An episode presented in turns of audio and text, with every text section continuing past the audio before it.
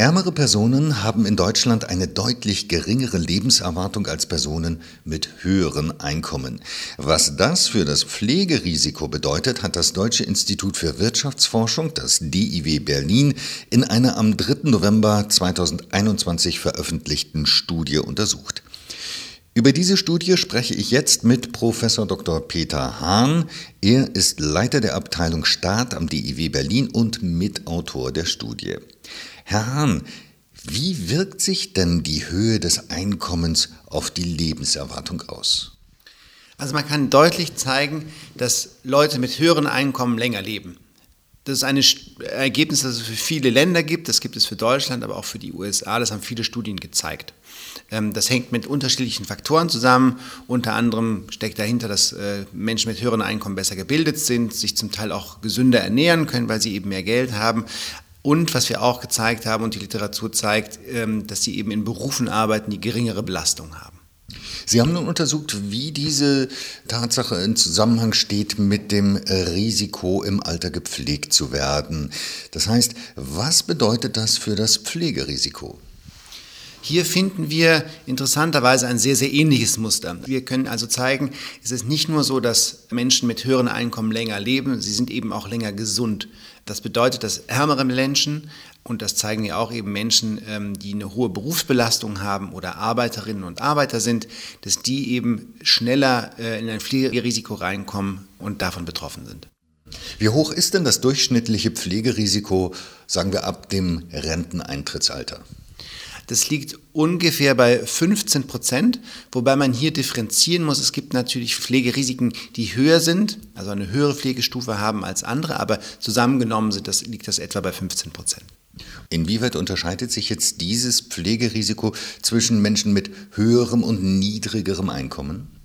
Also wir haben in der Studie äh, gezeigt, dass sich vor allem die Dauer der Jahre ab dem Alter 65, bis man ein Pflegerisiko äh, erhält, dass sich das sehr stark nach dem Einkommen unterscheidet. Und hier finden wir, dass Menschen mit einem höheren Einkommen etwa fünf Jahre später erst dieses Risiko erwarten, bei Männern und bei Frauen ungefähr die gleiche Zahl als eben Personen mit geringeren Einkommen.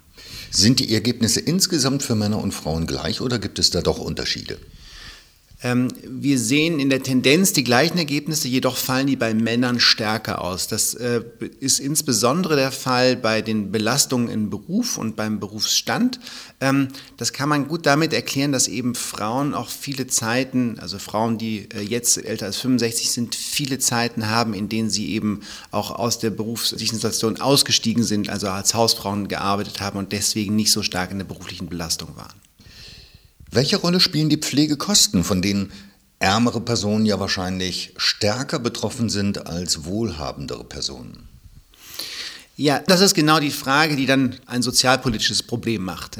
Die privaten Beiträge, die Eigenbeiträge zur Pflege sind sehr hoch in Deutschland. Wir haben Schätzungen, dass für einen äh, stationären Pflegeplatz der Haushalt selber um die 2000, also etwa 2100 Euro pro Monat selber zahlen muss. Und das hängt natürlich sehr stark davon ab, wie hoch das monatliche eigene Einkommen ist, ob man sich das leisten kann und wie man das finanzieren kann.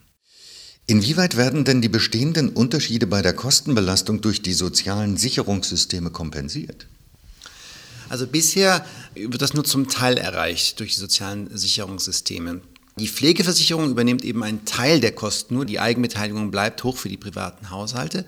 Und dann ist es so, wenn ein Haushalt sich das nicht mehr leisten kann, dann übernimmt die Sozialhilfe mit der Hilfe zur Pflege und äh, kann da praktisch für die äh, Haushalte einspringen. Die Frage ist allerdings, wie sich das auf die Qualität der Pflege dann auswirkt, weil natürlich die Hilfe zur Pflege aus der Sozialhilfe nicht die höchsten Pflegeansprüche finanzieren kann.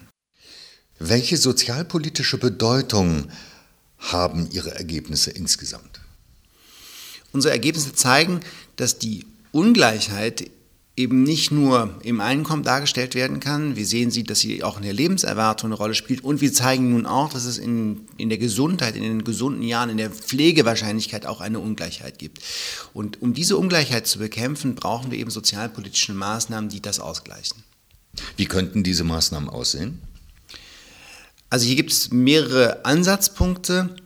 Der effektivste, aber sicherlich langwierigste Ansatzhebel ist, dass wir während der Erwerbsphase schon darauf achten, dass Menschen, die eine hohe Berufsbelastung haben, das ist ja eine Gruppe, die ein sehr hohes Fliegerisiko hat, dass die eben besser betreut werden, dass die Situation an Arbeitsplätzen verbessert wird, es Umschulsprogramme gibt, falls die Arbeitsbelastung zu hoch ist, sodass das Pflegerisiko sich zwischen den Gruppen nicht so stark unterscheidet. Allerdings ist das eine langfristige Maßnahme, die nicht sofort wirken kann, sondern erst in den nächsten 20, 30 Jahren. Das heißt, wir müssen auch kurzfristig ansetzen. Und hier bei der Kurzfristigkeit ist es wichtig, dass mehr Geld aus der Pflegeversicherung in das System fließt. Die Frage kommt natürlich dann sofort, wie kann das finanziert werden? Ja?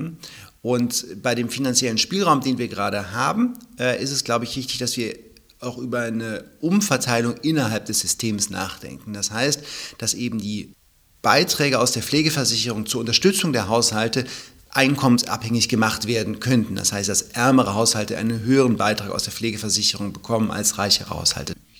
Eine weitere Möglichkeit, und das zeigen unsere Ergebnisse eben auch, ist, dass die Wahrscheinlichkeit, ein Pflegerisiko zu haben, deutlich höher ist für Menschen, die in der gesetzlichen Pflegeversicherung sind, als in der privaten Pflegeversicherung. Das heißt, eine Möglichkeit, hier eine gerechtere Lösung zu finden, ist tatsächlich über eine Bürgerversicherung nachzudenken, in dem die private und die gesetzliche Versicherung zusammengebracht werden. Herr Hahn, ich danke Ihnen für das Gespräch. Ich danke auch.